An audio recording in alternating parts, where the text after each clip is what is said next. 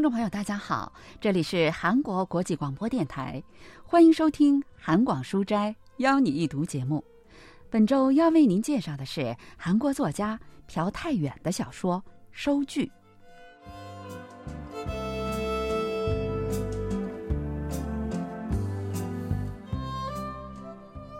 接下来我要给大家讲个故事。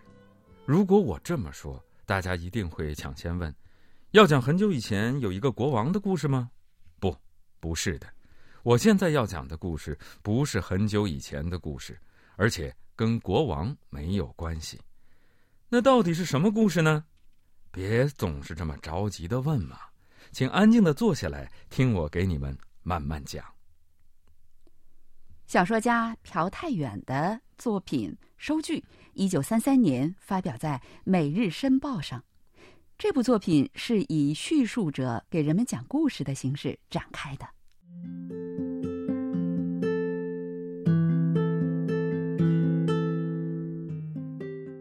我要给大家讲的是一个在乌冬店打杂的孩子的故事。那个孩子的名字是……你问我是不是福童？不是的，他的名字不是福童，而是阿卢。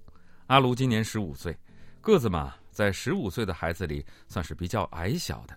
阿卢没爹没娘，当然也没有家。那连个叔叔也没有吗？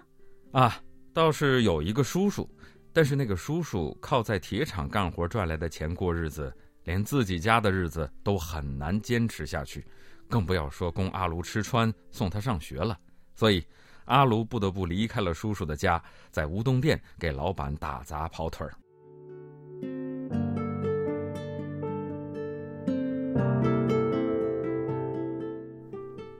阿卢要送外卖，要去把外卖餐具取回来，还得去跟顾客要回赊欠的饭钱，得干的事情特别多，所以他根本没有时间跟朋友们玩耍，而且一天到晚都累得要死。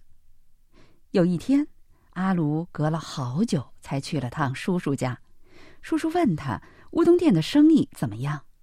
别提了。因为对面那家乌冬店生意很不好，那家店是上个月开张的，店主比我们老板有钱，店面也宽敞，而且他们还有自行车，这根本没法竞争啊。阿卢跟叔叔说，因为附近新开了一家乌冬店，自己打杂的那家店生意一落千丈，而且他已经有两个月没有拿到工资了。叔叔说会去跟乌冬店老板谈谈这事儿。就出了门，但问题是，他拿走的雨伞是阿卢的。哎呀，叔叔拿了你的雨伞出去啊，肯定一会儿就会回来的。你在这儿吃了午饭，再等等吧。实际上，那雨伞是乌冬店老板的，所以阿卢只好在叔叔家等着。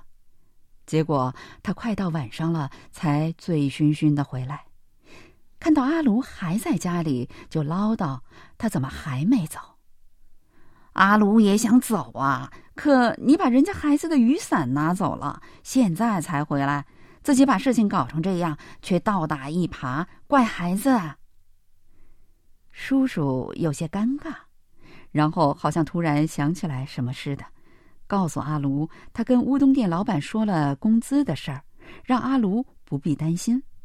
我狠狠的说了那老板一顿，让孩子累死累活干了两个月，怎么连个工资也不给呢？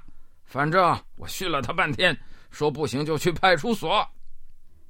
回乌冬店的路上，阿卢有点担心，如果老板因为叔叔的事儿跟自己发火，这可怎么办？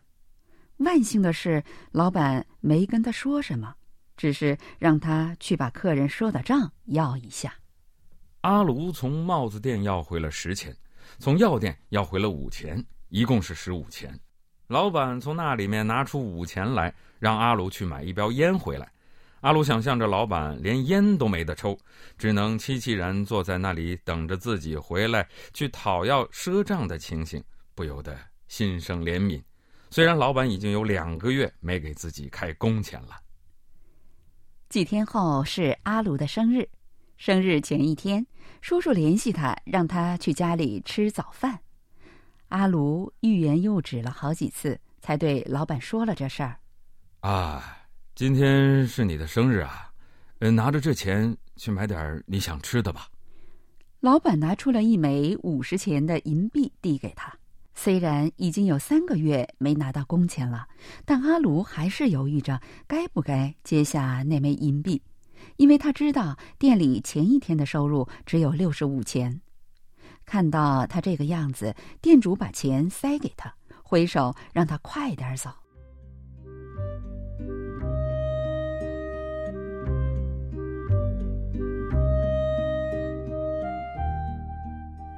阿卢从叔叔家回来的时候，老板把店门关了，正独自喝着闷酒。老板也意识到没有本钱，这生意实在是做不下去了。他不得不正视无法跟对面乌冬店竞争的事实。在首尔这个寸土寸金的地方，交着昂贵的租金，每天却只能赚六七十钱，这生意还怎么做？多干一天，其实就是多赔一天钱。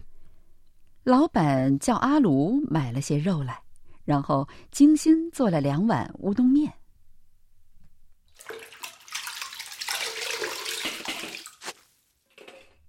阿卢，过来坐下，咱们一起吃吧。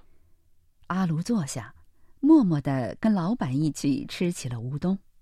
虽然他不太明白老板为什么这样，但心里莫名的感到很是悲伤。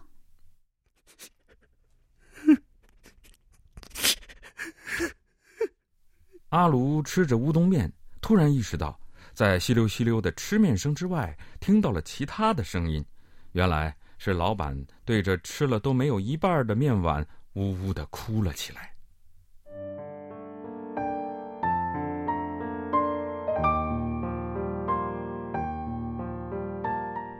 老板决定要把饭店关掉，但是，一看到阿卢，想起已经几个月没给这孩子工钱，再看到他大冷天冻裂的手背，实在是太可怜，于是最后一次动手给他做了一碗乌冬面。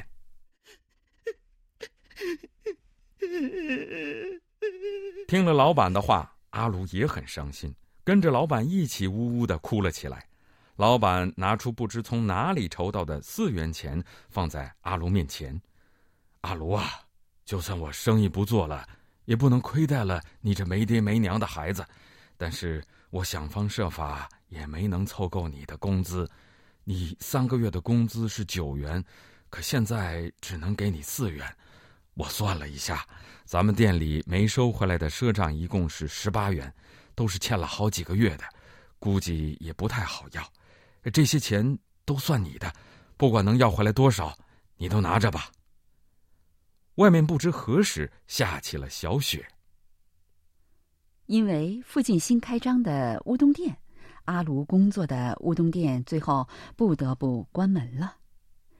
首尔大学国文系教授方敏浩介绍说：“이소설은배경은일제강점기지만그런데굉장히현대적이에요。”虽然这部小说的背景是日帝强占时期，但非常有现代感。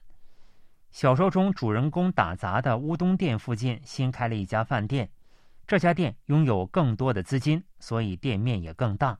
这使得开了很久的那家乌冬店不得不关了门， 而这正是我们在现代城市里常常会看到的情景。因为大型连锁咖啡店的出现，小的咖啡店没了人气。因为大型超市的出现，小店铺变得日益冷清。这部小说虽然是一部青少年小说，从孩子们的角度来讲述故事，但同时也将这种社会现象和世界的动向描述得淋漓尽致。可以说这是一部具有奇妙魅力的青少年小说。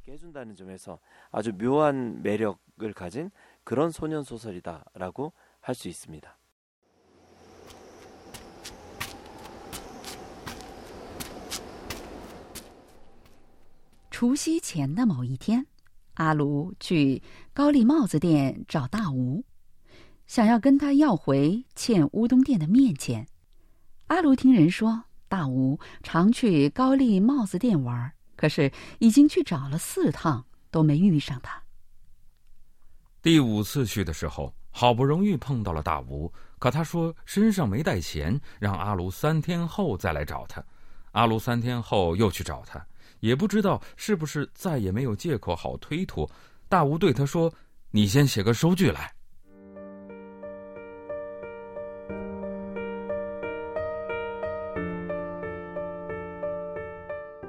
阿卢一时哭笑不得，他无语的盯着大吴的脸。哪家乌冬店给常客赊了账之后要账的时候要写收据呢？阿卢想到自己为了要这连一元都不到的欠账，从叔叔在小东门外的家来来回回找了他好几次，一时心酸，眼泪都快要掉下来了。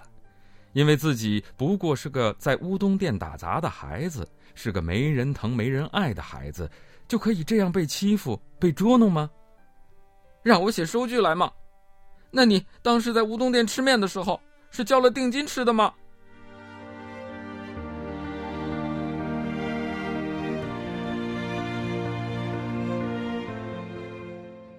听到要收赊账、先写收据来的话，阿卢悲愤交加，大声喊了起来。文学评论家全少英介绍说。이작품의제목이기도한영수증은자본주의의냉혹함을보여주는매개인데요这部小说的题目“收据”其实也是资本主义冷酷现实的一个象征。 大吴不想给阿鲁欠下的面钱，一直躲着他，最后实在没有借口了，就问他要收据。其实赊账是一种人情担保。乌东店老板相信自己和客人之间的情谊，才会赊给他。但是大吴却问阿鲁要收据，即使他是个小孩子，也把他看成一个交易的对象，这也展现出被资本主义深深侵蚀的现代社会的冷酷面貌。철저한거래관계로생각하고있는거예요자본주의에깊이침식된당대사회의냉혹한면모를이렇게보여주고있습니다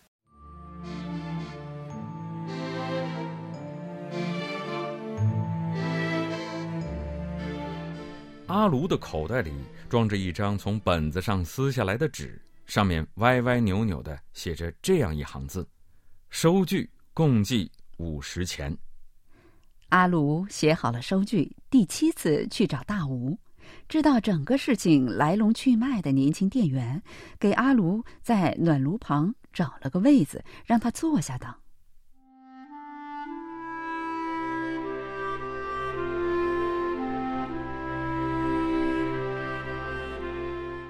阿卢在那里等了三个小时，因为是晚饭前来的，所以连饭都没吃上。虽然肚子已经很饿了，但他还是一直坐在那里。这孩子怎么在这睡着了？年轻店员把阿卢摇醒，他抬头看了看柱子上挂着的时钟，已经十点半了。哪怕熬夜，我也要在这儿等到他来。阿卢心里短暂的冒出这样的念头，但马上明白这是没用的。两行眼泪顺着脸颊不知不觉地流了下来。阿鲁不想让年轻的店员看到自己这样子，虽然他扭过流着眼泪的脸庞，深深地埋下了头，可还是实在忍不住，就猛地站起身来，快步走出了店门。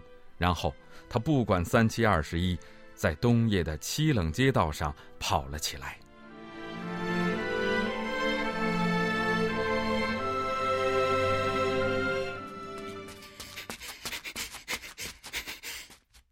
阿鲁跑到亮着电灯的电线杆下站住了，然后好像想起什么似的，从口袋里掏出那张收据来。他盯着那收据看了一会儿，接着用力把它撕成了两半。阿鲁在那里又站了一会儿，然后把撕碎的收据无力的丢在街道上，呜呜的哭着走进了黑夜里。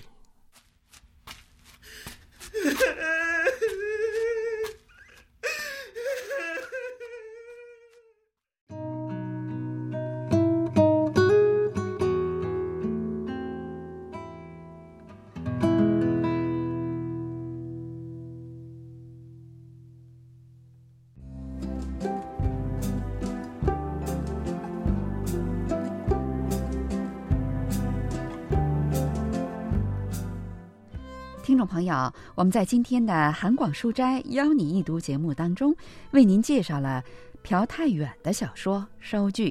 今天的节目是由立新跟小南为您播送的，同时韩国国际广播电台一个小时的中国语节目就全部播送完了。